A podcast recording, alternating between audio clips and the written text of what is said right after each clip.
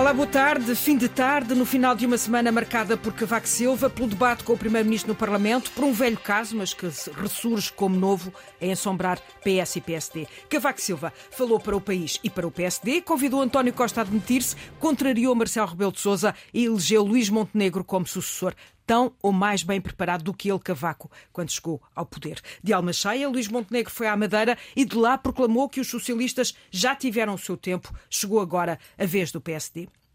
No Parlamento, acusado ainda pelos estilhaços de João Galamba, que atingiu o SIS, o Primeiro-Ministro foi dizer que está acima do frenesim do populismo. De crise em crise, de caso em caso, desenterrou-se o Tutti Frutti, caso que remonta a 2016. Estão em causa crimes de corrupção, tráfico de influência ou participação económica em negócio, troca de favores entre PS e PSD. E em ambos os partidos as reações foram diferentes. António Costa avisa que mantém toda a confiança política em Fernando Medina e Duarte Cordeiro. No PSD está virada a toalha com uma guerra na bancada. Os deputados rebelaram-se contra a direção, com Luís Montenegro e Hugo Soares a pedirem apenas que se investigue até ao fim. Temas para o contraditório de Luísa Meireles, António José Teixeira e Raul Vaz. Começo por ti, Raul e pelo debate que marcou a semana, o Primeiro-Ministro no Parlamento, num debate transformado numa audição de, da Comissão de Inquérito da TAP. É verdade, e isso é um sinal claro que uh, na política não vai nada bem. A política não vai nada bem. Aliás, deixa-me dizer que ouvi esta semana e de acordo que aquilo que aconteceu, independentemente de, das investigações em curso, e tudo se deve investigar e tudo deve ser público, mas na, na véspera do debate, uh, ter uh, ser soltado para uh, a comunicação social, aliás, é um caminho habitual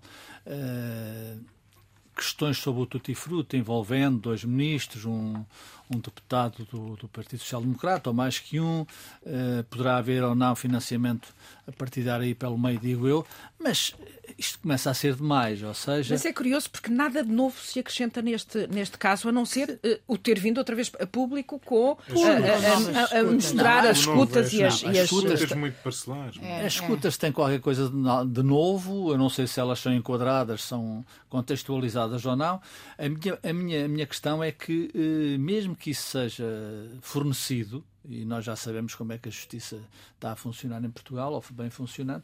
Quer dizer, é tempo da Procuradoria-Geral da República assumir as suas responsabilidades. E eu ouvi esta semana uh, dizerem que a Procuradora-Geral da República, Lucília Gago, deve uh, também dizer o que é isto, como é que isto se processa, etc. etc. Sim, como é possível uh, investigar-se várias pessoas durante seis anos e nada a acontecer, sim, nem sequer terem sido ouvidas pela... Oito, mas eu acho, sim, mas isso... São oito. Isso... 2016, bom, há um ex-primeiro-ministro que está a prescrever, eh, a justiça é assim, as fugas são o que são.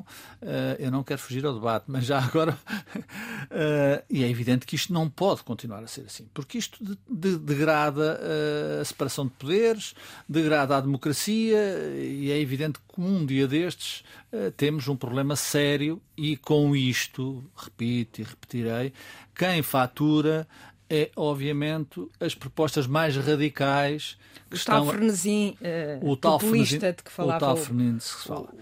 Uh, chegados ao debate, uh, é evidente que isto para António Costa não, não foi bom. Uh, não foi bom. Embora ele tenha mantido a confiança, como é óbvio, a pergunta de André Ventura, que chegou a dizer que o senhor Primeiro-Ministro deveria demitir o Ministro das Finanças e o Ministro do Ambiente ali em pleno hemiciclo, Quer dizer, é uma coisa que, obviamente, André Ventura conhece a resposta e António Costa não poderia, naturalmente, dar outra resposta senão aquela que deu. Uh, é um debate que foi complicado, mas que António Costa, uh, nestas circunstâncias, uh, normalmente safa-se. o problema é o que vem a seguir. E há aqui um pormenor que eu acho que é o mais relevante deste debate, é a ligação absoluta, a subscrição absoluta de António Costa ao comportamento do SIS. Ou seja, a partir de agora, uh, se tu, se alguma coisa na investigação do Ministério Público, da Polícia Judiciária, uh, for contrária àquilo que António Costa afirma que tudo foi legal, tudo foi, foi feito by the book, é evidente que isso é um problema. Não estou a dizer que leva à admissão do governo, não estou a dizer que leva à admissão do chefe do governo, nada disso. Mas é um problema que, obviamente, soma-se a outros problemas. Uh, Além disso. Temos o SIS, que ainda há ali umas pontas. Uh, temos o SIS, que há umas pontas soltas, embora uh, muitos juristas uh, dizem que o SIS de facto, a esmagadora maioria, não sei qual é a porcentagem, diz, dizem, dizem perdão, que o SIS de facto não agiu como devia ter agido. O Primeiro-Ministro acha que agiu como devia ter agido. Depois já as pontas soltas em que se transformou, e tu disseste bem, um debate parlamentar numa espécie de comissão parlamentar de inquérito, várias coisas, e é preciso pôr um bocado, na minha opinião, ordem, ordem nestes, nas instituições. Vamos continuar com o teu raciocínio, mas eh, para dar aqui a volta à mesa, Luísa Meireles, eh, este debate que se apresentava como provavelmente o mais difícil para António Costa eh, desde, desde que tem a maioria absoluta. Eh, no fundo, apesar de tudo, eh, embora contrariando aqui um bocado o Raul Vaz, o Primeiro-Ministro acabou por não ter um saldo assim tão negativo como se esperava. Ou, ou achas que. Eu disse que ele tinha Foi um, um saldo. Do... Disse, disse, disse, que se tinha safado. Sim, disse, disse. Isso é foi, eu acho que foi um debate duro. Foi um debate bastante duro. Deve ter sido dos mais duros e difíceis para António Costa desde que ele está uhum. uh, no poder e, em particularmente, desde o princípio desta legislatura. Um, acho que ele teve ali, teve muito contido, não é? Esteve muito contido. Apesar de tudo, esteve muito contido e muito, uh, digamos, um, uh, uh, não se deixou, digamos que, distrair ou fazer deslizes sem ser nu, que eu até sou capaz de interpretar como Uh, vontade de o fazer. Ou seja, deixem-me explicar, porque me refiro a uma questão muito particular, que foi quando ele diz que falou nessa noite, na, na fatídica noite do 26 de Abril, depois falou com este, com este, com este e com o Presidente da República. Eh, aí... Embora ele não tenha dito que tenha sido naquela noite. A frase. Eh, Sim, falou toda a gente, gente interpretou. Exatamente, exatamente falou com como tendo sido naquela este, noite. Presidente da República. E logo ali, uh, vivo Uh, André Ventura lhe pergunta: Ah, mas então informou sobre si, o Presidente da República? Uh, e ele fez questão de dizer que fique claro que não foi isso que eu disse, e enfim, e o que bate certo com o que depois, pelo menos, o que o Presidente da República disse no dia 29, depois de ter ouvido, como nós todos, a conferência de imprensa do Galamba, foi com um ar muito sério. Disse que não falaria sobre o assunto sem antes falar com o Primeiro-Ministro, não é? Portanto, priando que terá sido nessa altura. Mas isso era um, foi um pormenor em que eu acho deste debate, em que Uh, relação, foi o que tu dizes na comissão da TAP. Obviamente que ele não podia se ver outra coisa se não defender os ministros e presumo que os vai defender uh, até ao fim, até haver uma remodelação quando ela, quando ela acontecer. Nem ele pode fazer de outra maneira. com a posição eu estou convencida... do Montenegro no PS em relação ao caso e eu estou, Deixa-me só dizer, eu estou convencida de que António Costa uh, nem pode fazer de outra maneira em relação à defesa intransigente que faz dos seus ministros ou secretários de Estado porque senão se calhar não arranjava ninguém. As pessoas iam-se embora. Não sei. António Bom, José Teixeira. chegarmos aí, de facto isto já seria quase trágico, não é? Bom, eh, talvez tenhamos que partir do pressuposto que. Não, eu acho que ele os defende convictamente. Não, não, não digo dessa parte. Estou a falar da parte que já não há ninguém disponível não, para. Eventualmente, não sei. Uh, pois não será fácil, a gente percebe que não é fácil, os contextos são cada vez mais adversos para. Não, mas não, os... desculpa, não interpretes mal. Não é porque não haja mais ninguém para substituir.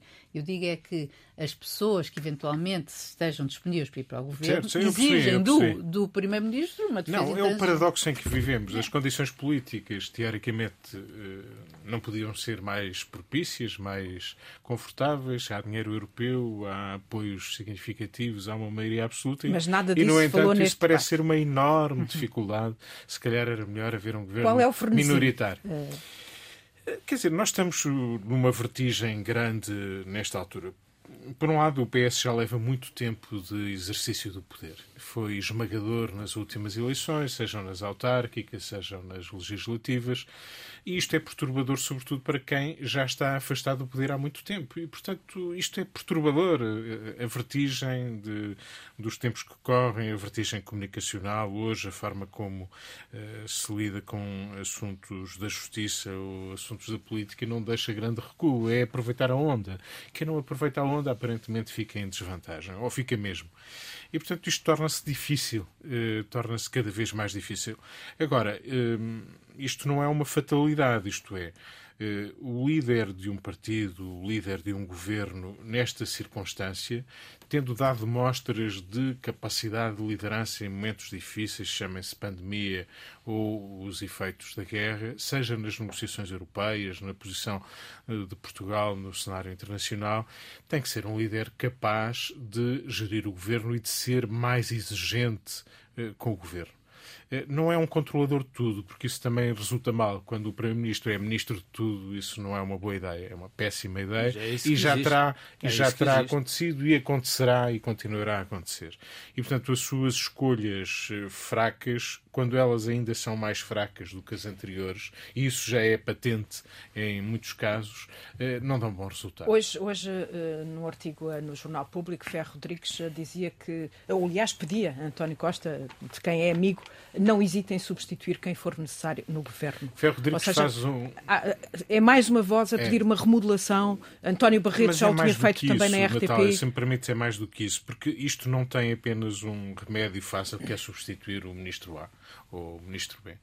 O, o panorama que Ferro Rodrigues traça tirando partido da sua própria experiência enquanto Presidente da Assembleia da República e das relações próximas que teve eh, com o Presidente da República e, obviamente, também com o Primeiro-Ministro, eh, o cenário que ele traça é. Eh, e já se tinha dado conta disso, que é, é há ali uma fronteira que eh, as eleições traçaram. Depois da maioria absoluta, a relação entre o Primeiro-Ministro e o Presidente da República deixou de ser a mesma. Aliás, eu acho que foi naquela noite em que o Presidente da República, por um lado, percebe que, enfim, a sua, o seu raio de ação pode uh, ficar diminuído a partir da maioria absoluta, e, e, por outro lado, o governo que também se sente um pouco mais atrevido ao Primeiro-Ministro na sua uh, relação com o Presidente. As relações não são as melhores, já vemos todos, já é público e notório, Demos já não é um disso. segredo uh, para ninguém, é público.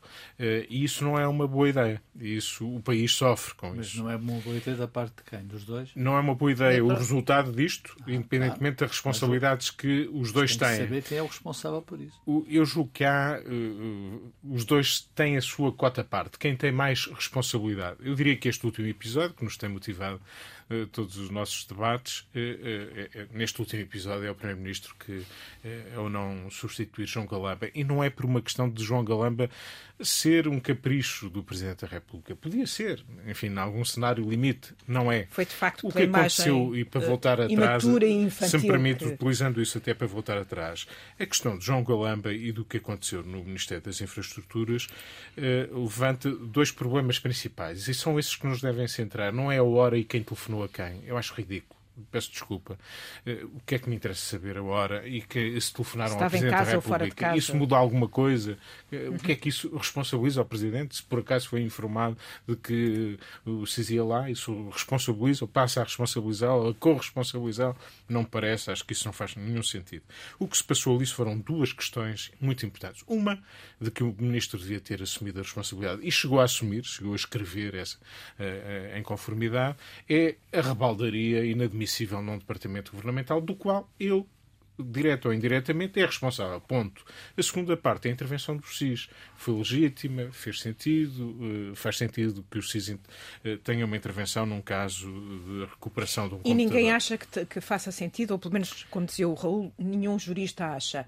O que é que leva... O antigo, Júlio, o antigo secretário-geral do do, do, do, Júlio, Júlio, Pereira, Pereira. Que tomou uma, Não, eu achei particularmente interessante a sua intervenção no É ou Não É, no programa da RTP, porque ele coloca um problema, uhum. uma questão. Ele diz que é um alerta sobre um, um, um assunto uh, que obrigava, portanto, supõe-se que, evidentemente, que uh, quem, lhe trans, quem transmite essa informação ao CIR barra CIS uh, é uma pessoa credível, portanto, temos a Eugénia Correia, que a, a, a chefe de, gabinete, de gabinete de, de Galamba, que assumiu que foi ela, portanto, dizendo que existe um, um, um objeto com uh, documentos comprometedores e que perante isso portanto, e que são comprometedores para, para hum. comprometedores em termos de segredo, confidencialidade, e que isso obriga imediatamente o CIS a agir. Eu não quero saber como é que o CIS age. E também não, eu. Não um, saber? Não, não, não. Uh, os pormenores dessa ação não quero. Não, eu quero é que eles sejam dentro da lei. Sim, quero que estejam dentro da lei. Agora, se o pormenor se faz de uma maneira ou de outra, eu, eu já li suficientes. Eu, eu acho que essa parte, só para terminar esse ponto, eu acho que essa parte, nesta altura, tem duas instâncias em que tem que ser dirimido. Não é uma questão de quem são juristas e se são mais ou se são menos. Há duas instituições. Uma chama-se Comissão Parlamentar de Inquérito, tem que chegar ao seu fim e é bom que se concentre nisso e que não faça do plenário. Nisso TAP ou nisso SIS? Nisso, nisso o seu objeto, que é TAP e, e o SIS veio a caminho, uh, podem formar uma comissão de inquérito, mas essa não entender. Mas faz sentido, disse, em tua opinião, não, uma não comissão de inquérito? nenhum sentido. E, portanto, se houver alguma questão porque vem a talho de foice, porque aconteceu quando se fala de TAP, porque foi no contexto da TAP, porque os documentos classificados também eram da TAP. Eu aceito que a Comissão de Inquérito possa fazer perguntas e aclarar alguma situação e, eventualmente, ajudar-nos a perceber o que aconteceu. Eh, não acho que seja uma boa ideia uma Comissão Parlamentar de Inquérito ao Serviço de Informações, ou então, então mudamos a fiscalização do Serviço de Informações. Calhar, ou então deixa de haver segredo de Estado. O PCP fez esta, semana, uma, uma fez esta semana uma proposta concreta, é uma proposta a é considerar aceitável. e a discutir, mas, mas, mas deixa-me só acabar. Eh, portanto, há a Comissão Parlamentar de Inquérito à TAP e o seu objeto é a TAP. Não me escandaliza que possa querer saber alguma coisa do que aconteceu naquela noite em função dos acontecimentos que tem também a TAP ali eh, eh, sempre subjacente, mas depois tem o Ministério Público. O Ministério Público tem a obrigação, porque é quem está encarregado, de esclarecer isso.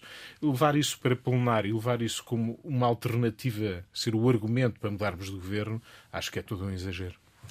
Ainda, ainda em relação aos casos, e já, já, já aflorámos aqui o Tutti Frutti, eh, foi surpreendente o facto de ter sido o PSD, um dos partidos visados com, com esse caso Tutti Frutti, a levar a questão para o debate com o Primeiro-Ministro? E que causou, aliás, uma não, rebelião, isso, isso é um uma guerra. Bloco Central. O Tutti Frutti é um problema do Bloco Central, troca de favores. Isso está, é evidente, só não vê quem não quer. Entre o Partido Socialista e o PSD é assim. Há 50 anos que é assim. E os dirigentes desses partidos não se convencem que isso é um erro claro. E, portanto, enquanto, enquanto isso acontecer e está a acontecer, olha, eu ponho uma freguesia que não te ganha a ti, tu ficas na freguesia, mas trocas com outra freguesia. Portanto, isto é uma vergonha.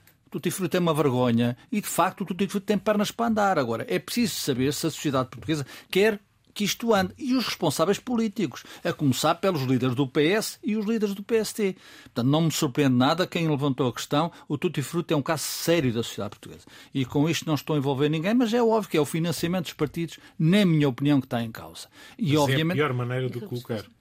E seja, os arranjinhos. Eu não sei se é assim mesmo. Oh, Raul, eu acho que a grande questão, o, tu puseste um dedo na ferida que é antigo e, e recorrente e nunca e não, não resolvido. E que o Bloco Central, obviamente, o principal, não é o único, mas o Bloco Central é o principal uh, beneficiário e, e viciado nesse tipo de processos. Mas daí até aceitarmos que é assim que se gerem processos destes, eu acho que é assim que se esvaziam e não resolvem estes processos. Porque, em regra, no final da história, quando isto chegar ao final do processo, em regra não vai haver responsáveis de coisa nenhuma, pois, como é costume. Isso, isso é como é costume. Agora, esta ideia de haver quase oito anos em que andamos a pôr na praça pública pessoas que não foram ouvidas são os alvos e não são os vítimas. Já, e já estamos a julgá-las, estamos a julgá-las desta forma na praça. É inadmissível, deve ser reprovado e o Ministério Público está silencioso até agora. A novidade que houve foram as escutas. Obviamente que o Ministério Público não pode ser alheio a este facto. E é estranho que o Procurador-Geral da República até agora Nada não tenha diga. sequer Aliás, aberto um processo, condenados acontecimentos como, como e dado uma explicação. A atual e como, não, e, como, e como não disseram nenhum dos outros, que aliás, algo, se inquéritos houve aos segredos, aos, às fugas do segredo de justiça deram em zero.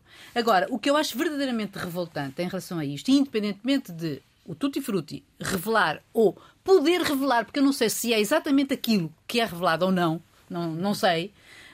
Um, mas que nós, nós, nós, nós sabemos que existe, efetivamente, em termos práticos, uh, práticas de Bloco Central.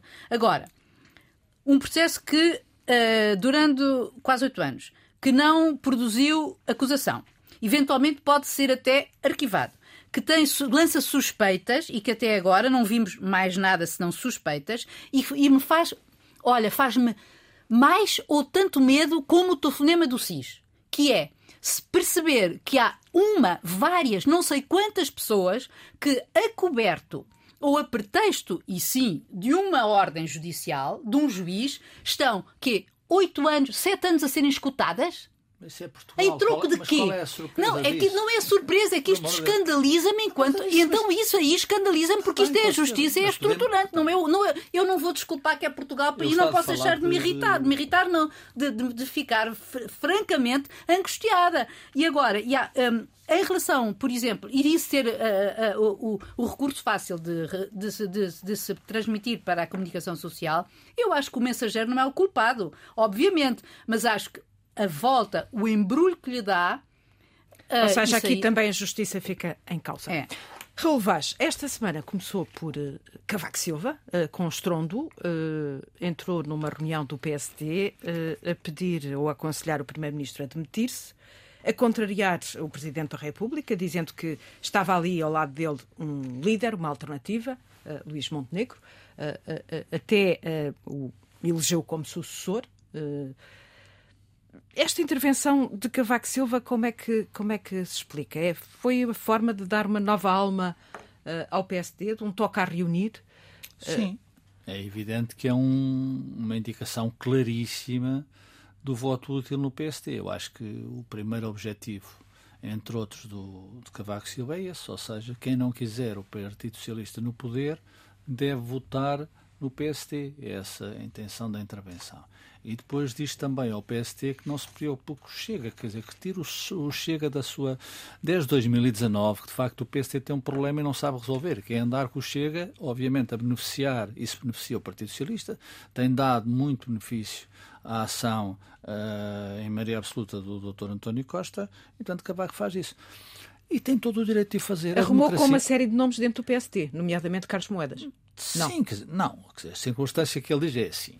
Uh, o líder é Luís Montenegro. Não faz nenhum sentido no PST. Há muita guerra no PST interna, isso é verdade, só não vê quem não quer. Mas não faz nenhum sentido que, sendo o líder Luís Montenegro, não seja ele, não se reúnam forças à volta de Luís Montenegro. Isso aconteceu com outros líderes. Quer dizer, não vou citar Guterres, que andou mas, quatro mas, anos. Mas, em tua opinião, eh, eh, esta intervenção de Cavaco Silva não põe também em causa uh, o, atual Presidente da República, na medida em que o que Cavaco está a dizer a Marcelo é o senhor não encontra alternativa, eu tenho aqui, está não, mas, frente. Não, não, não? Porque, quer dizer, essa confusão também que a esquerda explora e a direita não sabe aproveitar, não cabe ao Presidente da República, seja qual for, encontrar uma alternativa. Não cabe. Isso seria, uh, isso é que seria mexer no sistema. E as pessoas acham que é a direita, e a direita que, que não gosta de, de, eh, de, de Luís Montenegro, anda ao tio ao tio a pedir que o Marcelo vá para a Praça Pública encontrar uma alternativa. Cavaco é ex-presidente da República, ex-primeiro-ministro, não é presidente da República. E, portanto, é, é, isso faz toda a diferença. Mas tem legitimidade para falar, não? Absoluta, completamente absoluta. Quer dizer, das pessoas, é a pessoa que tem mais tempo o poder em Portugal. Uh, desafiou António Costa no início desta maneira absoluta, aliás, com ironia, mas uh, a dizer que veja lá se é capaz de fazer de melhor do que eu fiz. Uh, não estou a dizer que tenha feito melhor ou pior. Tem tido intervenções e eu acho muito bem. Eu vi muita gente a dizer que é uma intervenção de ódio e raiva ódio e raiva. Mas se existe democracia, dizer, um ex-presidente da República, 10 anos, um ex-primeiro-ministro, 10 anos, tem, é só classificado a sua intervenção com ódio e raiva. É muito pobre, é muito pobre. Mas, é Raul, é muito feio. A, eh, a, a, seguir a isto, eh, Montenegro foi para a Madeira, jornadas parlamentares, e, e de lá proclamou que está a, hora, eh, está a chegar a vez do PST. Pois, qual é a pressa? Isso não, qual é a pressa, dizia António José Seguro, e eu também, de facto, não vejo pressa. E, sinceramente, não vejo pressa. Acho que é um erro uh, ir a seguir ao que disse Cavaco Silva, dizer já estamos prontos, estamos aqui a sair de casa para tomar o poder. Isso acho que é um erro.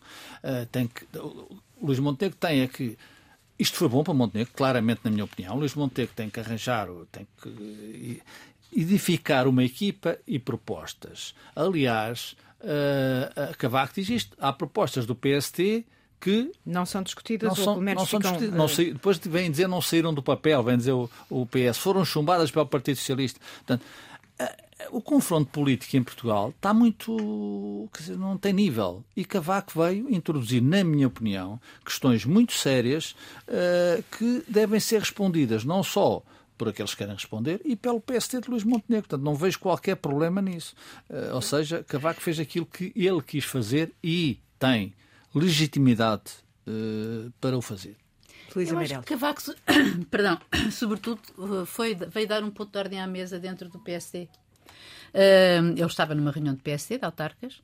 Uh, nós, uh, o, o, o, PSD ainda está um, ou continua a estar uh, meio uh, dividido e se uh, ganha Montenegro e se não ganha e se ele não ganhar agora e depois será eventualmente substituído, ou seja, não existia ou não existe uma coesão interna muito forte. E eu acho que Cavaco Silva, com a sua autoridade, veio dizer que não, o que deixem-se de brincadeiras, o momento é este, aliás, acho que é mesmo em relação à direita, acho que quanto mais depressa, digamos assim, melhor será em termos. Uh, e, e, e, é aquela sensação de que se não for agora, uh, esta Sim, legislatura pode mesmo ir até ao fim se, e o PSD não mas aguenta. Mas eu não sei se Cavaco diz isso. O que eu acho que Cavaco diz é tem que ser isto. É, é, nós temos este líder e é em torno deste líder que a gente eu tem que se unir. Eu acho que o timing não é nada indiferente. Se há uma coisa que Cavaco Silva tem e teve sempre desde o início da sua carreira política, é um sentido de timing político como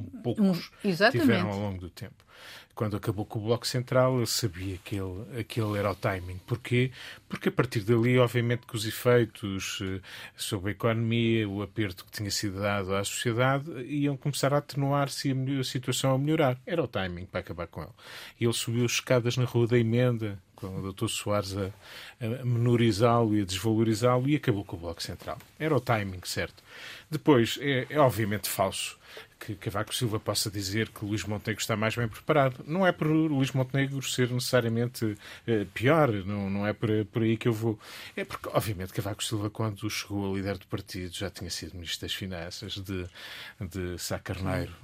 É um bocadinho, digamos que estava um bocadinho mais à frente, para além de outras preparações académicas que tinha. Eu acho Mas que... o que é que leva um homem como Cavaco Silva, que é, é, não gosta de elogiar leva, outros? Leva ao sentido de timing, uhum. leva a sua leitura, que é dele, honesta, e que devemos respeitar. Eu também não fico nada impressionado com Sim. o tom eh, utilizado por Cavaco Silva, nem a substância, portanto acho que faz parte do combate político. Não é uma novidade que um ex-presidente tenha levantado a voz, portanto nada disso é novo. E acho que as palavras de Cavaco Silva deviam ter, da parte do Partido Socialista, uma outra resposta, que era ir a jogo na substância, discutir eh, os termos económicos de que Cavaco Silva falou de empobrecimento são verdadeiros, o país está com indicadores negativos na economia e na sociedade, eh, pois vão, discutam. Acho que faz sentido. É claro que a voz de Cavaco é uma voz. Eh, que fez tremer, ou pelo menos é uma voz o Partido forte. Socialista sentiu-se Eu acho que em relação a Luís Montenegro, a primeira observação é que Cavaco não elogia ninguém. Não, não, é habitual, toda a sua carreira, ter elogiado alguém. Não é eh, ser raro, é. Não, não, não me lembro de, de elogios. Aliás, lembro-me de um curioso, quase paradoxal, que foi um elogio que ele fez a José Sócrates no início do seu mandato de Primeiro-Ministro, dizendo que ele tinha capacidade reformista, dito por Cavaco, não era do, do mesmo hemisfério, era curioso. Mas este elogio tem um problema para Luís Montenegro. Ele resolve no imediato a ideia de que, epá, PSD, centrem-se, o líder é Luís Montenegro. É com ele que tem que se fazer o combate. E isso é bom para Luís Montenegro. O que talvez não seja tão bom é o elevar das expectativas, porque a primeira, se tudo, digamos, fizer o seu curso, pode não fazer, eh, o primeiro desafio são as europeias e as expectativas para Luís Montenegro e o resultado das europeias é muito importante para o futuro, eh, para o futuro da liderança do PST. E a menos que aconteça alguma coisa, voltamos ao timing, ou seja, que antes das europeias possa acontecer alguma coisa uh, e que antes do PS poder ter livrar-se destes problemas todos e ter melhores resultados na, naquilo que é uh, as condições de vida, ou são as condições de vida dos portugueses, o timing certo era este, de facto, precipitar perante uma certa degradação, Costa, era agora precipitar a situação. Costa diz hoje no Expresso que vai ter três anos de campanha eleitoral, Ora, ou seja, como Costa Cavaco está exatamente seja, ao contrário, dá razão é? a Cavaco. Pronto. Ou seja, a intervenção de Cavaco uh, não é que tenha sido o ponto de partida, mas é evidente que quando o Primeiro-Ministro diz que vai estar em três anos em campanha eleitoral, aliás, que eu acho extraordinário, mas uh, percebo, europeias, autárquicas e legislativas, há dinheiro para isso, portanto vai haver muito cheque, vai haver muita reforma aumentada, vai haver funcionários públicos aumentados. Uh, é evidente depois tem um problema isto, é que normalmente quando se está em campanha eleitoral, só se faz campanha eleitoral. E eu acho isso lamentável que um Primeiro-Ministro a a três anos das legislativas diga que está há três anos em campanha eleitoral. E isso eu leva... Não sei se ele diz. Ele não, não, é? não sei se ele disse. Não sei se ele diz. É Como vocês costumam imaginar. dizer, mandou dizer. Uh, okay. Pois, mas que a tradução agora, seja essa. Não é só Marcelo. Que a tradução Enfim, mas está bem. Okay. Oh, oh, Quando é Costa... Oh, Deixa-me só de, de dizer sobre Cavaco duas pequenas coisas. Primeiro, Cavaco sabe do que fala a propósito de campanha eleitoral.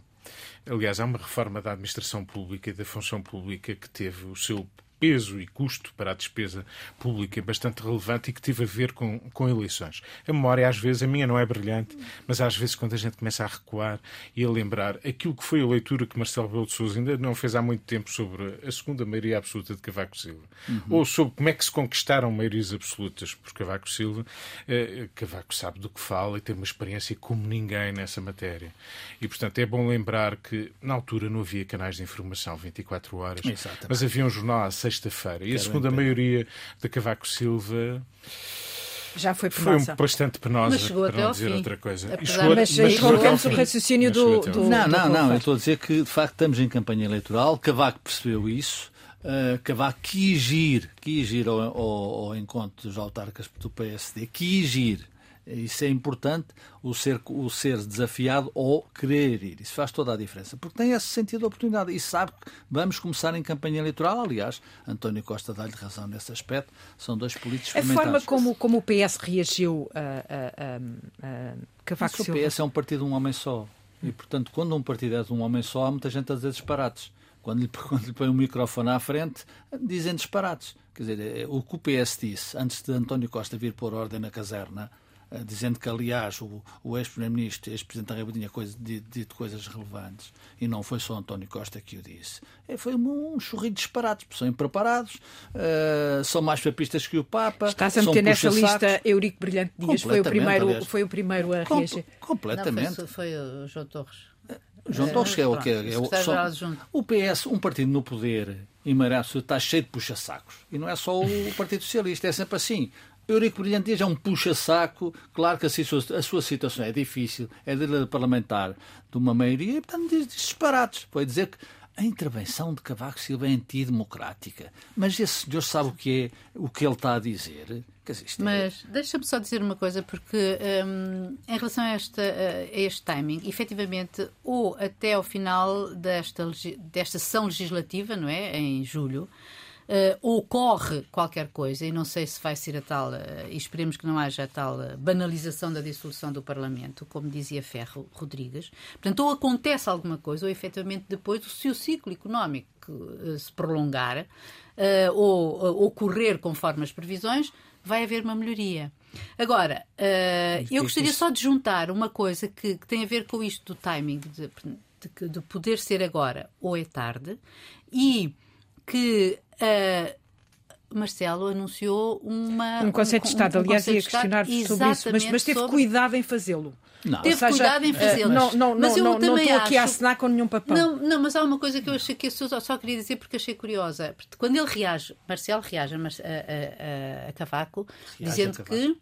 Não, reage quando perguntado. Claro, quando perguntado, dito. ele diz: Sim. Ah, há, há, há, há presidentes já, que falam muito depois e não já sei. Ok, e depois, uh, e, e, em relação ao, ao, a, este, a, este, a, este, a este Conselho de Estado, que será no final de julho, quando em princípio, o país vai, vai a banhos, já está vai, praticamente sim, mas e em princípio já estará resolvido o problema da, da, da, da, Comissão de Inquérito, portanto será o tempo de fazer, também de saber do ponto de vista do Governo se, quais foram as lições de António Costa, etc., que ele tirou, uh, mas também será interessante de ver qual será, o que nós não veremos, mas tenho pena, como é que será o discurso de Cavaco Silva uh, frente a frente num Conselho de Estado na interação Sim, com o próprio isso, António Costa. Eh, a questão põe-se de facto no, no, no, ponto em que a Luísa está a dizer. Não é normal, tem, ou melhor, tem valor político a convocação pelo Presidente da República de um Conselho de Estado para julho. Uh, porque normalmente foi em março, seria em junho, ou seja, Marcelo quer, e bem, na minha opinião, que a CPI esteja todo uhum. esclarecido. Por isso é que eu acho que o SIS é muito importante, embora as pessoas achem que o SIS está todo resolvido, porque Costa, Costa se ouve do SIS, foge a sete Mas é a tua opinião, o que, é que, o que é que devia acontecer para se esclarecer, ou pelo menos terminar com esta crise no SIS? A tal comissão de inquérito não, não, pelos... não, falar do SIS abertamente, hum. na Comissão Parlamentar à TAP Mudar e noutros o modelo, o modelo de fiscalização e... como propõe o PCP, por exemplo, admito seja qual sim, for o modelo. Admito que sim, tem que se falar do SIS, tem que se falar, uhum. não pode ser banido da, da discussão pública. E Marcelo convoca, não só convoca o Conselho de Estado, que vai ser um Conselho de Estado provavelmente duro para António Costa, no bom sentido.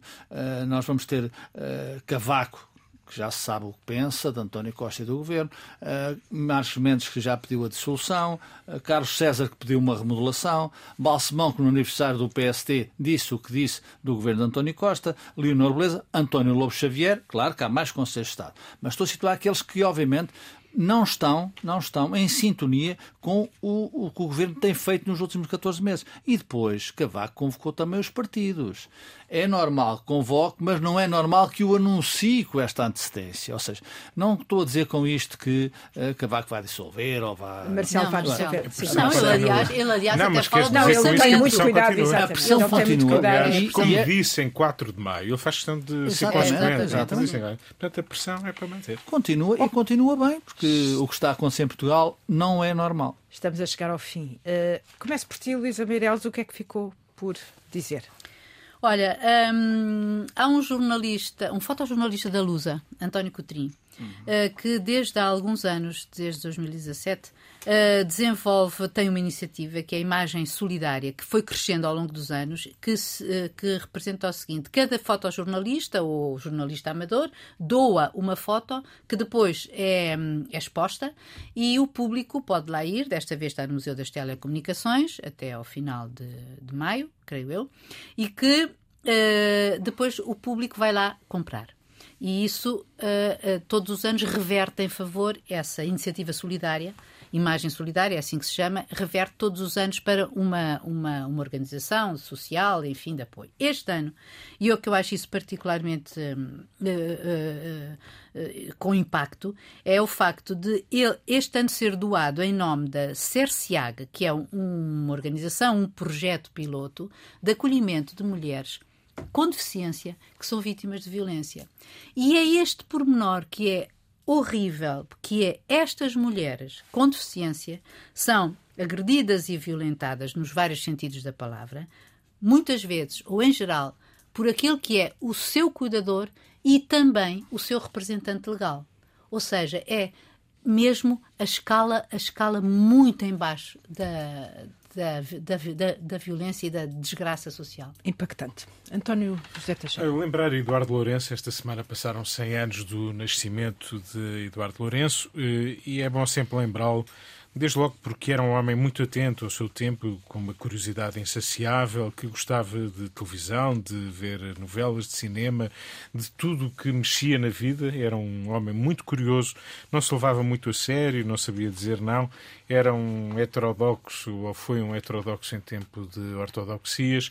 Eh, era um homem que nos ajudou a pensar o país, a pensar Portugal, o tal país que comparou uma barca carregada de passado. Foi assim que se referiu a, a Portugal há 25 anos, no início da Expo 98, que também esta semana assinalou enfim, 25 anos desse episódio que nos ajudou a melhorar a nossa autoestima, que é sempre uma coisa boa em tempos difíceis. E a RTP eh, passou, eu vi esta semana, uma excelente entrevista a Eduardo Lourenço, Fátima Campos Ferreira. É verdade. Uh, e eh, já que o António falou, eu falo da entrevista da RTP. Uh, fica por dizer, ou não quero que fique por dizer, eu vi, neste caso na SIC, o programa da Conceição Lino, depoimentos de pessoas que foram abusadas em crianças. Uh, um deles, aliás, é um depoimento e muito corajoso, uh, mesmo muito corajoso. Uh, e a Igreja Católica mantém-se, que é de muda, está muito interessada nas jornadas modais da juventude, já se fala em 160 milhões, uh, não indemnizam, esperam sentados aquilo que vai acontecer. Eu acho que num Estado laico, num Estado laico, devia haver alguém que refletisse e agisse sobre isto. Só para terminar, se me permite, Natália, uh, compare-se o comportamento, já que falaste de Eurico Brilhante Dias, compare-se o comportamento sobre este, este frenesim que foi provocado por Cavaco Silva no Partido Socialista, eh, com o comportamento do secretário de Estado adjunto do Primeiro-Ministro António Mendonça Mendes. Há pessoas que são responsáveis, sabem fazer política, eh, são ponderadas, estou a falar de António, António Mendonça Mendes, e há pessoas que não deviam estar no cargo em questão, e eu estou a falar de Eurico Brilhante. Raul Vaz, Luísa Meireles e António José Teixeira. Não tenho dúvidas que os três me acompanham no tributo à, à diva, à rainha, the best, hot legs. Os adjetivos não faltam uh, e são poucos para descrever a Tina Turner, que foi muito mais do que cantora. Eu desafio a cada um de vocês a eleger aquela música, aquela canção ou canções que vos marcaram mais. The Best. Raul Vaz. Luísa Meireles. Além do The Best, e até do GoldenEye, do James Exato. Bond, tem uma que eu acho particularmente importante para ela, que Simple é o, o Private Dance, porque aquilo é sobre um, trabalhadoras de sexo. E ela permitiu-me ler o que ela disse na altura. Ela sabe que ela tinha, teve uma relação tumultuosa com o seu primeiro marido. Mike e, Turner. Exatamente, e que uh, também uh, uh, ela era objeto de violência doméstica. E ela diz que sobre o private dance não percebeu no princípio que a música era sobre as trabalhadoras do sexo. E ela diz: Nunca precisei disso da minha vida, mas acho que a maioria de nós já esteve em situações em que teve de se vender de uma forma ou de outra. E depois diz: Quando cedi ao Ike, quando fiquei quieta para evitar uma discussão, quando fiquei com ele apesar da vontade que tinha de ir embora, era nisso que eu pensava quando cantava a música, na tristeza de fazer algo que você não quer. É muito... António Eu acho que estamos de acordo em relação às músicas, não, não serei também. original, mas queria realçar a força de palco que Tina Turner ah. tinha. Para Mick Jagger, que é quem sabemos que é, dizer que aprendeu com ela. Eh, ela fez as primeiras partes algum, algumas vezes dos Rolling Stones. Eh, isso diz bem da força, da força de vida, da força de palco, isto que disse a Luísa sobre eh, ter sido vítima da violência doméstica é elucidativo. Ela sofreu muito na sua vida e sofreu também no final da sua vida. Eh, só aos 45 anos, ou a partir dos 45 anos, é que verdadeiramente ganhou a dimensão que merecia. Eh, ela desejou ser a rainha do rock and roll, foi a rainha do rock and roll. Foi. Isso é bom que tenha acontecido e que nos tenha deixado este é, legado. É, é um pormenor, não sei se foi o primeiro, mas Carlos de Inglaterra, há muitos, muitos anos, disse que Tina Turner tinha as mais bonitas pernas do mundo. Hot, Hot legs. The best. E fechamos assim.